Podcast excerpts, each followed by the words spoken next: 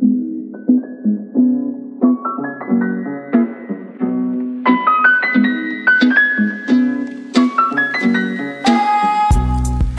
información científica hasta la magia de la sabiduría popular, la Fundación Espondilitis Chile te invita a analizar junto a Uraida Ratia todo lo relacionado con vivir con una espondiloartropatía, para que descubras cuál es tu camino para llevar esta enfermedad. Esto es Spondicast. Hola y bienvenidos al último capítulo de la primera temporada de Spondicast. Hoy tenemos de invitados a los ganadores, primero, segundo y tercer lugar, del concurso de cuentos que hizo la Fundación Espondilitis Chile. El tercer lugar fue para Karen Miranda. Ella es, eh, bueno, se define de muchas maneras. Es defensora de la salud, de la equidad, de la justicia, tiene 39 años, mamá de dos hijos, uno de los cuales estudia literatura inglesa y vamos a saber si es que eso le ayudó para poder escribir el cuento. Y mm, tiene muchos apodos. Ahí vamos a ver un poquito más cuáles son sus apodos. Bienvenida, Karen. Gracias, hola, ¿cómo estás? Bien. El otro invitado que tenemos, que es el segundo lugar, es Marco Marchán. Él es director de coros, estudió letras y es además profe de escritura académica. Así que como se imaginarán también su cuento llamado Amarillo Nápoles es muy interesante. Bienvenido, Marco. Hola, muchas gracias. Y el primer lugar se lo llevó Kimberly Moreno, su cuento se llama Saldremos Adelante. Ella es mamá, tiene dos hijos bacanes y un marido que la apoya mucho y está pensionada en 69% de invalidez. Bienvenida, Kimberly. Gracias. Hola. Hola. Oye, qué rico tenerlos a los tres acá. Eh, es súper emocionante tenerlos porque sus cuentos están demasiado buenos. Los voy a dejar en un, en un link para que los que no los han podido leer los puedan leer. Eh, porque yo creo que no nos da el tiempo para poder leerlos todos, pero están todos muy, muy, muy buenos. Así que primero que nada, los felicito, los re que te felicito. Gracias. Gracias. Así que quería eh, conocerlos un poquito más, saber eh, de ustedes, cómo empezó la, la, enfermedad, cómo se inspiraron en, en mi cuento. Eh, a lo mejor, Karen, tú puedes empezar, nos puedes contar cómo, cómo ha sido para ti tener esta enfermedad. Ah, bueno, eh, ha sido la verdad eh, súper duro porque partí, como yo creo muchos, eh, viendo traumatólogo, costó mucho diagnosticar mi enfermedad y partí muy joven, porque en general se caracteriza esta enfermedad por partir muy joven, al parecer. Entonces, a, a, los 30 años, hoy día tengo 39 y creo que empecé de antes, pero ya diagnosticada desde los 30. Y la verdad que ha sido en algunos momentos bien invalidante pero tengo una, una fuerza, no sé cómo llamarle, que viene heredada de familia, que, que siempre intento, a pesar de todo, seguir en la lucha, eh, pero eh, la verdad que además tiene un costo súper elevado la enfermedad y además tiene este tema de que cuando uno tiene hijos, tienes el miedo también de que pueda esta enfermedad traspasar a tus hijos. La verdad que esa cuestión es súper dura. Y uno está atento a cualquier cosa, como ya estamos un poco curtidas, que nos costó, porque investigar y todo, ya la verdad que eh, eh, yo creo que uno de mis miedos más grandes que tengo. Sí, sí, yo creo que para mí también eso es un miedo grande. Y, y más, más, allá de un miedo, porque al final es, es, una carga genética que uno tiene, ¿cierto? Entonces Muy es súper probable que, que, se pase, ¿no? Claro. Y entonces de, de ahí parece que salió la inspiración para tu cuento, ¿no? Sí, sí, la verdad que a mí me gusta escribir, siempre he tratado de escribir, soy súper autodidacta, ya no estudié nada con la literatura y mi hija, si viene eh, del inglesa, mi hija se maneja súper en el inglés, pero lo mío no. De hecho, yo soy nula para el idioma, pero sí eh, eh, es muy manera también un poco de expresar lo que siento. Uh -huh. Entonces, de hecho, esto más que un cuento que yo hice fue un, una forma de, de, escribir un poco lo que yo lo que vivo. Eso. Sí de expresar, pero no sé si ponerle cuento, poema, no, no, la verdad que lo escribí nomás. Terapia, eh, quizás. Quizás, pero es una manera, para mí, me ayuda siempre y desde pequeña el escribir. Ha sido un poco eso, desahogarme y, en las letras. Sí, sí yo creo que, que muchos tenemos distintas formas de, de, eso, como de desahogarnos un poco, porque de repente la, carga de la enfermedad eh, no solamente física, ¿cierto? Es como también es súper potente emocionalmente, mentalmente, eh, es súper heavy. Marco, ¿cómo ha sido para ti el llevar la enfermedad? Bueno, yo, yo, a mí me descubrió la enfermedad o se empezó a manifestar como cuando tenía 18 años y me la descubrieron a los 20. Yo actualmente tengo 32. Ya. Y fue por, y bueno, fue porque en realidad no podía moverme en la mañana, tenía mucho dolor, dolor al caminar, al pisar, era como súper generalizado y empecé a ir a, diferentes traumatólogos y de repente me hicieron una radiografía y la radiografía salía como una indicación de que podía ser la enfermedad. Y el traumatólogo que me estaba viendo, yo le dije si me podía verificar eso y y no, no, no, tenía muchas ganas de hacerlo, pero lo puso a pedido mío para que yo me quedara tranquilo. Y finalmente eso era, tenía el gen HLA, algo así se llama, ¿cierto? El, el con nombre patente. Sí, la patente, claro. Y, y, ahí me derivaron a reumatólogo, estuve atendiéndome en el servicio, estuve privado, pero era muy caro y después me fui busqué un consultorio, llegué al Sotero del Río y, se demoraron cuatro años en llamarme. Hacía, y además lo otro que pasaba es que, tenía que tenían que atenderme en el pasillo, así como, como fuera, de, me hacían sobre cupo y era súper contraproducente porque uno tampoco puede estar parado tanto rato, como que es incómodo. Sí. Entonces al final, eso. Em, he tenido altos y bajos. Em, estoy en este momento eh, ah, no, eso es para después, pero em, la inspiración de mi cuento también es un poco autobiográfica. Yo, a mí me, yo, estudié música, estudié dirección coral y también hice años de canto y ahí teníamos cursos de movimiento. Y en los cursos de movimiento era bien complejo porque igual dolía, entonces uno trabajaba con ese dolor. Y la profesora me acuerdo que una, en una clase nos dijo que, que el dolor hacía que nosotros conociéramos nuestro cuerpo porque de, repente cuando nos dolía una parte ahí entendíamos que había algo, sobre todo como con, con, las partes más internas que nos vemos.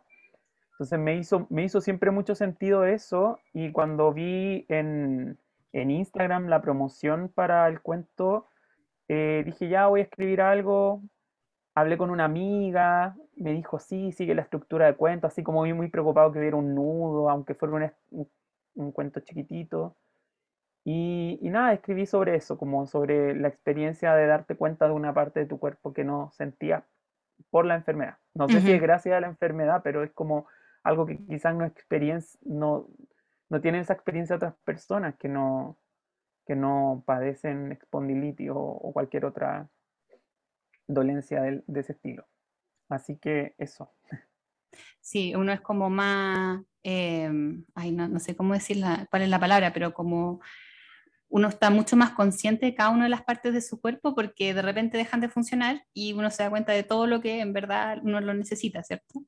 Em, yo, igual también me levanto en la mañana y como que me hago una, una revisada así como, ya, a ver, ¿qué, qué me duele? ¿Qué no sé qué? Y, y, algo que si que no tuviera la enfermedad no, no haría nomás, ¿cierto? Uno va por la vida como sin pensar en, en el cuerpo. claro, y, ¿Mm? ay, perdón. también, también, también pasa que da miedo de repente porque uno siente un dolor nuevo y no sabe si, es algo del corazón, si, no sé, si tendrá, no sé, una hernia o no sé, como que también pasa eso, que, aparecen, de repente va evolucionando la enfermedad, aparecen dolores en otras partes que antes no estaban y uno se pregunta qué, qué sucede también. Y no sabe si son permanentes o transitorios esos dolores. Claro, claro, como en el cuento, el cuento que escribí, como que me pasaba igual, que yo decía, tendré angustia, eh, me estará pasando algo como un, algo cardíaco, era como también un poquito eso. Sí.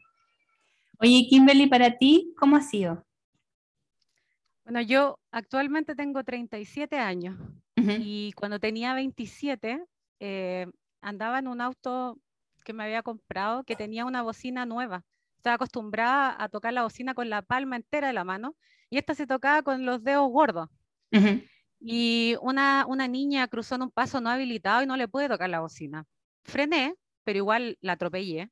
Y fue súper traumante porque yo traté de tocar la bocina y ninguno de los dos dedos pulgares me reaccionaron. Entonces, después de contratar lesiones y todo, que la niña, gracias a Dios, no tenía nada, eh, llegué a mi trabajo de cabeza a investigar por qué un dedo no responde. Y empecé a investigar, tomé hora al médico y empezaron a hacerme exámenes. Yo tenía dolor hace mucho tiempo, pero uno los obvia, sobre todo cuando soy más joven. Entonces, sí, ya, ¿cómo voy a estar enferma? Claro. empezaron a hacer exámenes y ahí empezó mi calvario. Yo a la fecha, en 10 años, llevo 24 cirugías en el cuerpo. Tengo, sí, y ha sido eh, súper fuerte, al principio súper deprimente, súper traumante, pero después, bueno, uno va avanzando y van pasando otras etapas y en eso me inspiré en el cuento al final. Eh, el cuento mío está como pensado en que mi cuerpo es una fábrica y yo soy la jefa y nadie me hacía caso. Ya empezó a llegar un minuto en que eh, las distintas secciones de mi cuerpo no me obedecían. Partí con este adormecimiento en las manos pero era porque tenía problemas en las cervicales. Pero para llegar a, ese diagnóstico, yo de verdad en, mi, en mis 10 años de enfermedad debo haber visto unos, no sé, 100 médicos, hasta que un médico que es un neurólogo que fue a un curso a Estados Unidos de células madres, me dijo, oye, ¿sabéis qué? Presentaron un caso que era súper similar a lo que tenéis tú en la columna, yo tengo una fijación súper larga, y me dijo, y es esta enfermedad, y estuve investigando, y creo que deberías ir a un reumatólogo, porque así se ve. Y, por eso el cuento también, como el de Marco, es autobiográfico. Está basado en eso, pues, en que mi cuerpo empezó a fallar de a poco y yo trataba de que no fallara, pero no me hacían caso, no me respondían, nadie me respondía. Se me no sé, pues como te decía, me empezó a fallar primero la cervical, los brazos, después las piernas, ambas piernas. Eh, me obligaron yo digo me obligaron porque fue así en la ISAPRE a jubilarme, porque llevaba mucho tiempo con licencias, mi enfermedad no mejoraba, el proceso del COMPIN fue algo súper traumante y desgastante, es algo que sí me gustaría que después se pudiese visibilizar porque es súper engorroso.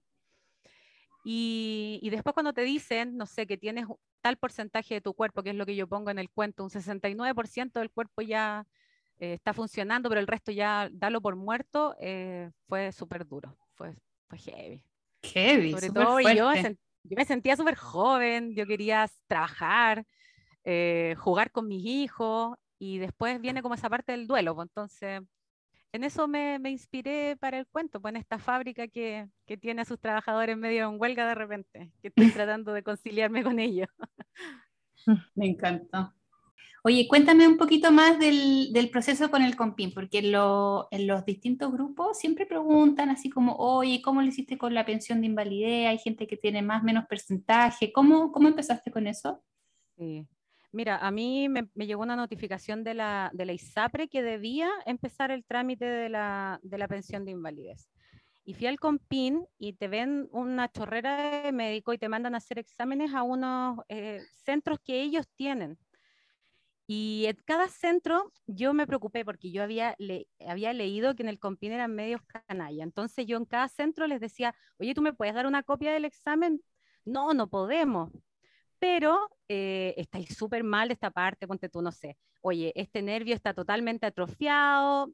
Yo pedía más o menos los resultados para saber un poco. Entonces, cuando me llega la primera notificación, ellos me habían dado como un 40%. Y con eso a mí no me, no me tocaba nada de pensión. Y eh, fui a los médicos de allá y empecé a alegar. O sea, es que fue un proceso súper tedioso, engorroso y horrible, porque yo sabía lo que tenía. Yo en, ese, en esa época eh, andaba con dos muletas. Ya había pasado de levantarme una silla de rueda que había quedado después de una operación con las dos piernas totalmente muertas. Ya me había rehabilitado, entonces yo tenía una pierna súper flaca en comparación con la otra tenía argumentos, yo sabía que ellos estaban en, algo incorrecto. Y ¿sabéis qué? Empecé a hacer cartas, alegar, alegar, después me dieron un 80%, ponte tú, no me acuerdo, ah, mira. Y de ahí fue como a la última comisión y me dieron este porcentaje final. Pero, no sé, si, sin hablar eh, tan mal, creo que es un sistema que aquí en Chile de verdad no funciona. Porque tuviste que ir a un montón de lado aparte. Muchos lugares. Y sintiéndote mal, con dificultad para desplazarte. Y en lugares que no son tampoco muy cercas del metro, ni que si no tienes una persona que te pueda llevar, porque son en horarios que ellos te ponen, tenés que gastar plata en taxi, mm. tenés que llegar al lugar y esperar. En esa época también me enviaron al psiquiatra porque eh, en el COPIN decían que había un tema psicológico también aquí en el, en el dolor. Entonces, eh, igual es súper fuerte que, que, que, te cuestione un médico tu dolor pensando que es casi algo que está en tu cabeza. Si yo le decía, oye, ¿cómo tanta ignorancia si te estoy trayendo exámenes que demuestran que yo estoy enferma? ¿A usted le ha pasado, Karen, Marco, que les han dicho que es psicológico el dolor? Es que en general y con la sociedad ha sido súper duro. De hecho, tú tienes que educar hasta tu familia. Porque de repente, eh, eh, como te digo, nosotros nos vemos y nos creen que estamos súper. Hoy si eres joven, estáis súper, ¿cómo se te...? Y la verdad que no, porque nuestro cuerpo por dentro es un desastre. Tenemos mm. que funcionar, yo digo como si tuviéramos una mochila, yo así lo siento, como con muchos kilos arriba, y así tengo que, que, que funcionar en el día. Claro. Entonces, la verdad que, que, y mi familia, bueno, yo fui a algunas charlas por la fundación, eh, llevé a mi hija, igual tuve que un poco educarlos, pero ellos más que eso también me veían, o sea, en algunos momentos de crisis, porque hay momentos de crisis en esta enfermedad. Claro. Entonces, eh, que, que, es difícil, pero como te digo, una vez escuché a un psiquiatra muy bueno que dijo, bueno, cuando tu cuerpo físicamente no está bien y no responde, entonces tú tienes que, que, que tu mente ser más fuerte que tu cuerpo. Pero en ese sentido, ¿me entiendes? Porque si están las dos mal, o sea, ya, ya no hay dónde. Porque esto, eh, como decía Kim delante, es un proceso. A ti te diagnostican, primero tenés que investigar, tienes que educarte, educar a tu familia, tienes que buscar los médicos adecuados, Después viene el, tema de la, de la tristeza, del asumir, asumir. ¿Por qué? ¿Por qué a mí? ¿Por qué tan joven? Si tengo tanto, tengo niños chicos, todavía tengo una vida por delante, quiero tomarlo en brazos. Porque te hasta te prohíben tomar a tu propio hijo en brazos. Sí. Es el peso, pues, claro. El, peso, pues, entonces, porque la verdad que no deberías tener ningún peso. Mm. Entonces, es como súper duro eh, eh, todo eso y, y después viene este otro proceso que decir, chuta, tengo una carga genética importante. De hecho, mi hija eh, se activó de uveitis antes que yo. Mi hija ya tuvo, no tiene hoy día declarado una espondilitis, pero a los 11 años ah, tenía un ojo de un abuelo de 80 años. Y nadie sabía de dónde venía esto, porque yo todavía no, estaba, no me activaba o estaba diagnosticada. te, te, juro, y fue terrible porque buscamos, hicimos exámenes porque tienen que ver el fondo del tema, ¿por qué le dio esto a esta niñita? Y resulta que después me activé yo y era yo esa carga genética. Ah, qué loco. Hoy día tengo unos niños de 12 años donde estoy todo el tiempo, hijo, si empieza con algún dolor, empieza, hay que ver reumatólogo, porque eso es lo otro que yo digo, hoy día toda la persona que le duele el cuerpo le digo primero vaya a un reumatólogo, después a un traumatólogo, pero primero un reumatólogo, por favor. Sí, de repente hay que tener cuidado, ¿no? Sí, te juro, es una cosa que ya lo tengo como, a, que, ya, a todo el mundo le digo lo mismo, dolor reumatólogo. Después pasa el otro, pero primero este, por favor. Porque en esa búsqueda uno pierde mucho tiempo, mucho tiempo valioso, y uno llega después cuando ya te diagnostican, cuando estás completamente inflamada. Claro. Y fue lo que me pasó a mí. De Vizcaíl yo creo que le ha pasado mucho. Por eso le decía a Marcos de antes, estábamos conversando, y le decía que o sea, no pierda mucho tiempo, porque te juro que e, es, tiempo valioso. Mm. Marco, ¿tú, tú me comentabas que tu papá también, ¿tú crees que tiene espondilitis? Yo creo que él tiene también eso, porque tiene estos típicos síntomas de que después de estar en una posición le cuesta mucho salir, por ejemplo, después de manejar. Em, también le han visto como temas como articulaciones.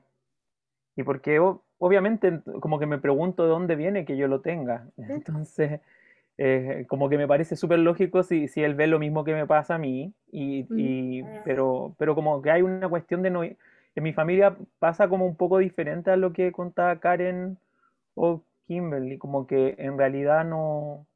hubo mucho tiempo que no, como que no se hablaba del tema o creían que yo lo inventaba o me criticaban en el fondo por no hacer deporte, cosas que en el fondo es como súper extraño porque es un círculo vicioso. Sí. Eh, porque finalmente al no moverte eso igual te afecta, pero tampoco puedes moverte de la misma forma que las personas piensan que lo tienes que hacer, entonces como que hay una culpa que te, que te ponen encima y yo creo que eso igual afecta que uno se siente súper solo. Por eso también creo que es súper bueno que se generen instancias como, como estas, como que hay un podcast, eh, que uno conozca otra experiencia. Yo, por ejemplo, me metí a un grupo en Facebook y, solo veo como casos extremos que, en el fondo a uno igual lo deprimen finalmente, pero también te entregan herramientas. Eh, entonces también eso es súper es súper bueno como generar una comunidad también. Sí. sí, eso es verdad. Tuvimos un capítulo que era de, deporte y el Matías, que era el, entrevistado, mencionaba lo mismo, eso como círculo vicioso, que de repente eh, el deporte ayuda, pero si te sentís mal, no te dan ganas de hacer deporte. Y si no haces deporte, te sentís peor y así. Y como que es difícil salir de eso y, encontrar como, como formas de, de volver. Pero, pero ¿qué otras cosas hacen ustedes como para sentirse mejor? ¿Qué cosas han visto que les han funcionado? Porque independiente de, lo, de los remedios, los tratamientos, siempre hay como cosas alternativas que uno hace, ¿cierto? Como adicionales. Por ejemplo, la Karen decía que le gustaba desahogarse con la, con la escritura. Em, ¿qué, ¿Qué otras cosas hacen para sentirse mejor? Yo ponte tú el hongo, porque eso, porque ya olvídate de hacer deporte, yo ya lo tengo eso ya como que ya, ya lo eliminé de mi, de mi lista hace rato, ¿no? O sea, yo con suerte camino, ya para mí eso es suficiente, eh, elongar, porque eso me dijeron que era importantísimo elongar. Y, y, y, básicamente, como te digo, y estado de ánimo fuerte, yo siempre digo, cuesta, pero hay que hacerlo porque de verdad que la mente ayuda al cuerpo, mucho. No podemos decaer y, en estos estados, porque además, por ejemplo, sobre todo nosotros que somos una imagen potente para nuestros hijos, tú, por ejemplo, que estás recién criando, tú te das cuenta que los hijos igual copian patrones. Entonces, si yo veo esta mamá y no que quiere mostrar que estoy fantásticamente bien, no, porque también saben que tengo mis procesos, pero en general una mamá que, que, la, que, que es firme y fuerte con esto y que no se la va a ganar. ¿Te fijas? que voy a tratar de seguir haciendo mi vida, eh, entre comillas, normal, y, y haciéndome cargo de mí.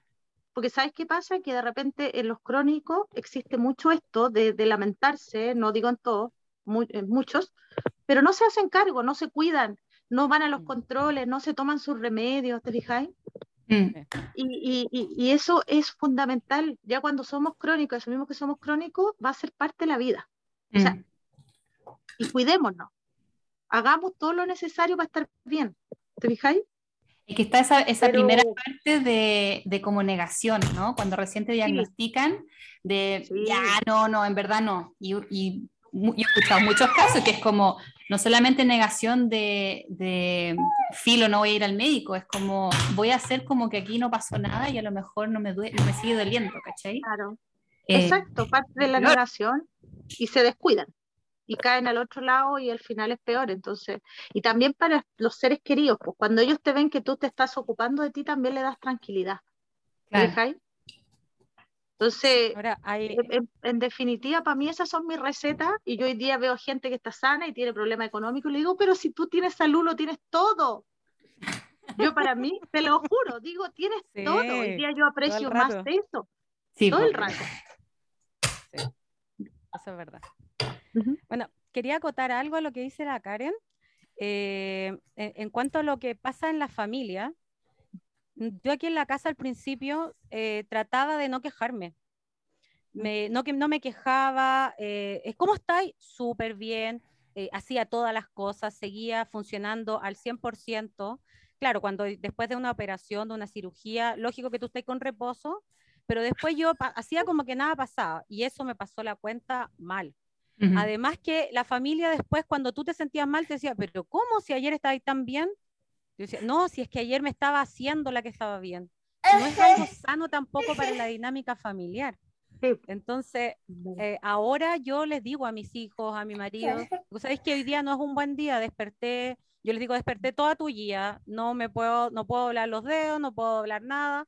Hoy día tienes que hacerte cargo tú de esto. Y a medida que pasa el día y uno se va moviendo, ustedes saben, ya el cuerpo empieza como a funcionar. Pero es súper importante, sí, pero es súper importante decirlo, porque si no lo, no lo comunicamos, los demás te ven bien porque es una enfermedad invisible a los ojos. Entonces ellos te ven bien y, y, a veces exigen más de lo que tú puedes dar. Y eso es súper dañino. Entonces, bueno, súper importante comunicarse. Decir, aunque sea, yo antes pensaba que, que era quejumbrosa, entonces por eso callaba. Pero ahora aprendí que eso no es sano, no es bueno ni para mí ni para mis hijos. Mi marido tampoco, él, él merece saber qué es lo que me pasa, entonces él sabe cuándo cuenta conmigo, cuándo podemos salir, cuándo puedo hacer esto. Entonces nos organizamos también dependiendo de cómo yo despierte nomás. claro. Pobrecito, pero es la realidad que nos tocó. Es la realidad. Y la comunicación. Sí, pues que esto de, de que sea como una una especie de discapacidad invisible, eh, nos, tira esa responsabilidad adicional de tener que nosotros dar muchas explicaciones, que al principio da lata, que es como, pucha, pero ¿por qué no puedo estar adolorida en paz? Déjeme tranquila, como la gente no me entiende. pero, sí, pues uno tiene que un poco explicar, sabes que hoy día, eh, como decía aquí, un poquito más tuya que lo común, eh, necesito que me tengan más paciencia, voy a andar más mal genio, más irritable. Y así uno como que pasa el aviso y, de repente es más manejable. Marco, ¿tú qué haces para, llevar mejor la enfermedad? Yo he hecho hartas cosas como al principio me puse a nadar. Ah, qué bueno. Me sirvió muchísimo. Después me metí al gimnasio y ahí como que me dolía mucho hacer cierto ejercicio, entonces como que no funcionó y después seguí nadando, pero me ha costado. Yo ahora quiero retomar, pero como que no sé, tengo un problema como con mi cuerpo para nadar, como que me da vergüenza, entonces también hay, un ah. tema.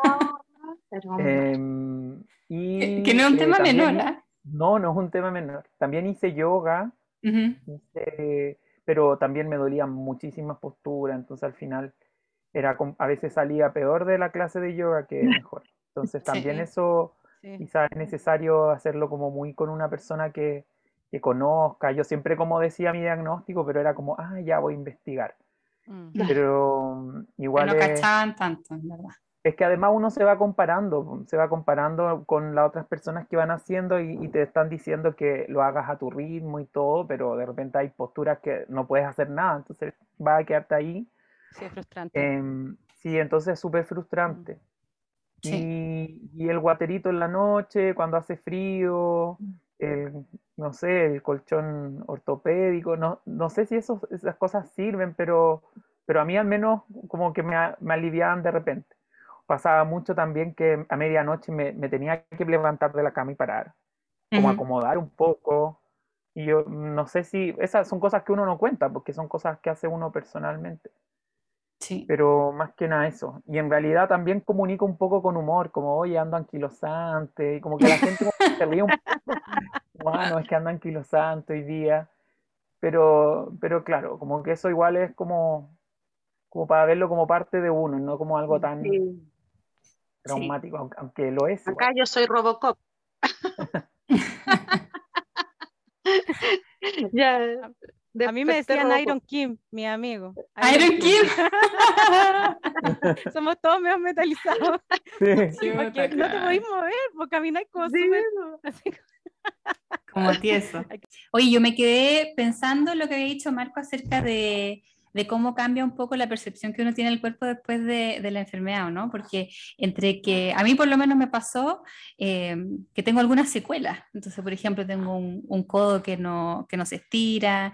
Eh, también el, mismo hecho de, de haber quedado un poco postrada me, me impidió hacer deporte por mucho tiempo, entonces subí un poquito de peso, como que no, no era lo, lo, más óptimo, digamos.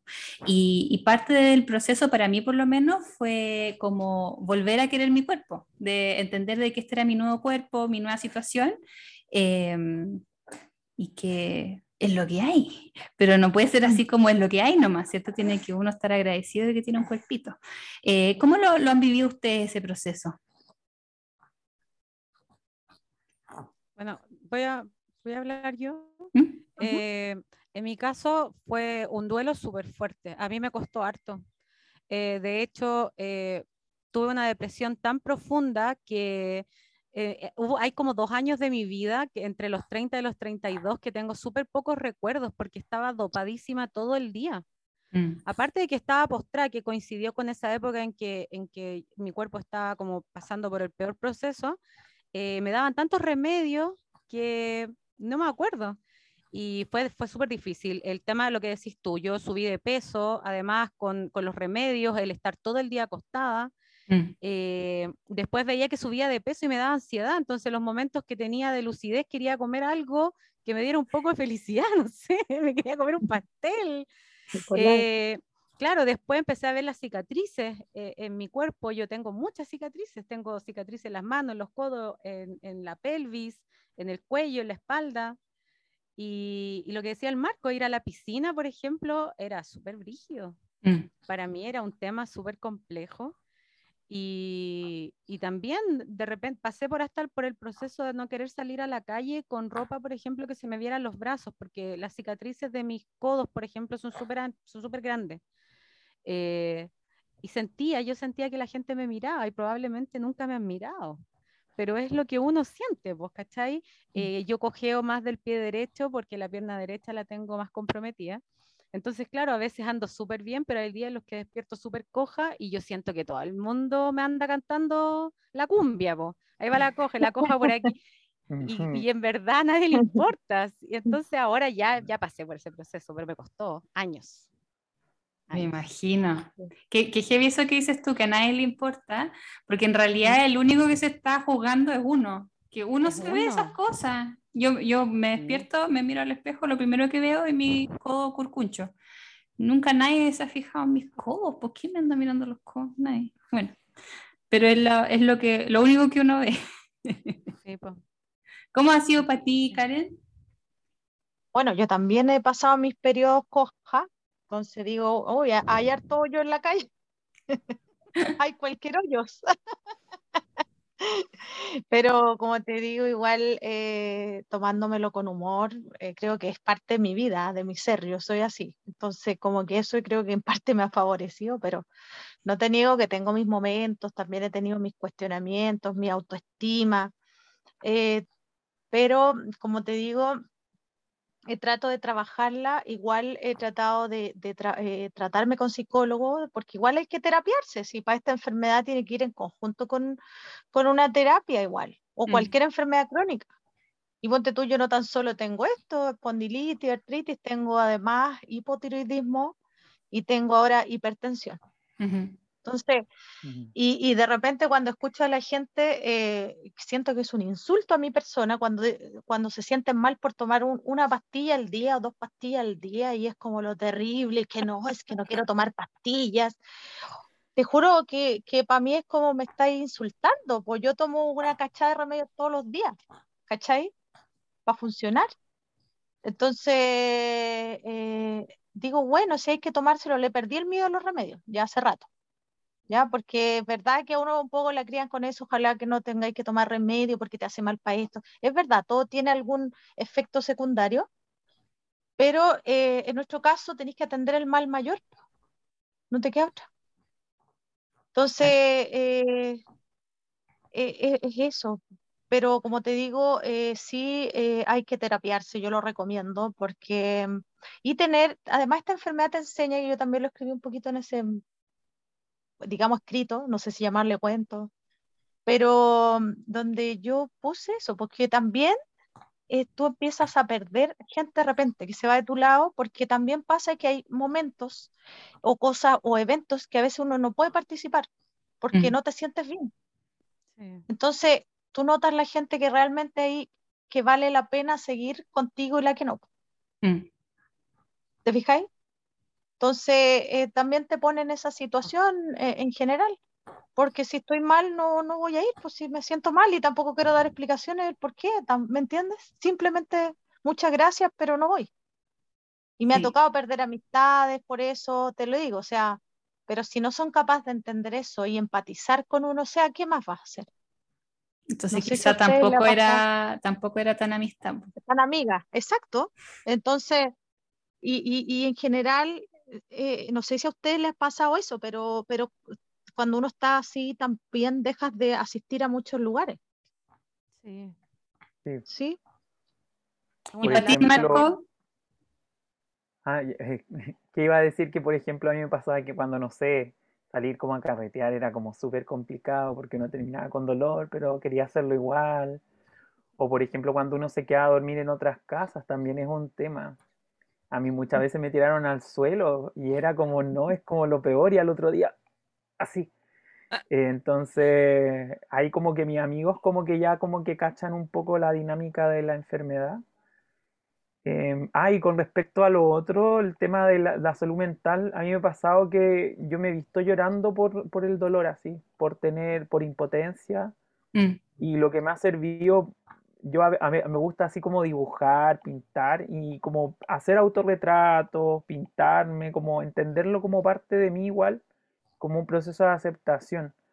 Entonces, igual el cuento funcionó eso, o sea, funcionó como eso, a mí igual me ayudó como, como a través del arte como a poder sobrellevar un poco lo que pasa, como ver, ver belleza también como en ese proceso, como de, de también no odiarte a ti porque tu cuerpo hace algo que, que no debería hacer en el fondo. Y, y, yo creo que eso, yo, yo me he ido a terapia por otras cosas, pero nunca he hablado de la espondilitis, eh, curiosamente, en realidad. Em, yo creo como que se junta con otras cosas de repente. Igual yo les comentaba eh, antes que, que, quizás yo no estoy en un proceso tan avanzado de la enfermedad, estoy con, solo con antiinflamatorio, estaba con azulfidine, pero no me funcionó tanto, entonces estoy como más bien estable. Pero sí tuve, volviendo a lo que decían del periodo de cojera, tuve hartos periodos de cojera y tuve uno como que fue un poco traumante porque yo iba a una iglesia evangélica y bueno, antes, y solían vestirse uno con terno y todo.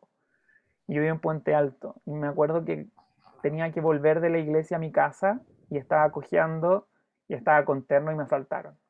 Entonces, y no podía correr, no. para que me ayudaran entonces, como decía, pucha, si no tuviera esto, podría haber corrido, podría haber hecho algo al respecto y no, no había como, no, además encima me tiraron al suelo, no tenía casi nada de valor, pero como el hecho de no poder defenderme por, por, algo que me pasaba, en ese momento igual me sentí como con una discapacidad. Claro. Y fue, y fue como, fue como triste y, y también como que lo veía como un poco con humor, como me sentía como el búfalo más débil de la manada, así como cuando uno ve los programas que como que van a ese los leones, como un poquito eso. Ese está débil, más fácil la presa. Lo ven de lejos. Sí, sí. está súper fácil. Te preguntan la hora y uno ya sabe a lo que va, lo que va a pasar. Pucha, qué terrible. Y de ahí nunca más usaste eterno. claro, me salí de la iglesia. No, de ahí como que ya tengo Mira, con el bastón sirve para igual para defenderse. También. claro. No, ahí cuidado, cuidado más bien como si uno anda así, tratar de, no sé, movilizarse no caminando. Si igual mm. era tarde. hay, que, hay que tener más cuidado nomás. Yo, yo por mm. ejemplo, eh, como estoy con el tratamiento biológico, yo sé que en general uno se tiene que cuidar de no resfriarse, por ejemplo. Yo me cuido un poquito más, porque cuando me resfrío es neumonía como que me da todo más fuerte.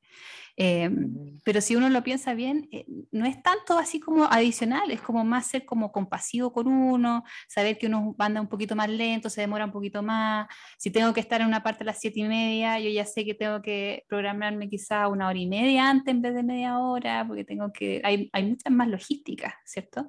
Em, pero yo creo que cuando uno llega a ese, ese punto de ser como un poco más compasivo y de, de entender de que uno tiene otro ritmo, eh, va siendo un poco más fácil como convivir con la, con, la, Dolores que le, que le, dicen. Con la Dolores, claro. ¿Y cómo está la relación que ustedes tienen con su enfermedad hoy? Porque yo me imagino que ha ido cambiando, evolucionando desde que lo, los diagnosticaron. Eh, ¿Cómo ha sido para ti, Kimberly?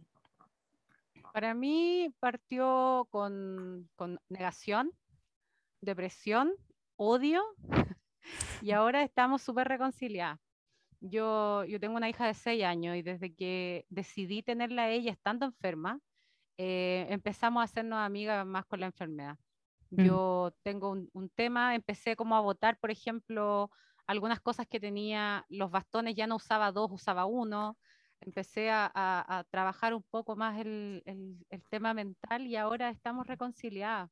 Estoy viviendo la vida cada día como si fuera el último día. Yo le digo eso a mi familia todos los días, pero todos los días no, no, no nos achequemos por nada, estamos vivos, yo estoy acá, cocinemos, juguemos, hagamos lo que sea. Y cuando no tengo ganas, le digo, oye, disfrutemos igual el día, pero déjeme a mí acostar en el verger, háganme reír, pero yo hoy día no voy a hacer nada. Y ya saben, ya, pues. Pero estamos amigas ya, estamos reconciliadas. Qué buena. ¿Y para ti, mm. Karen?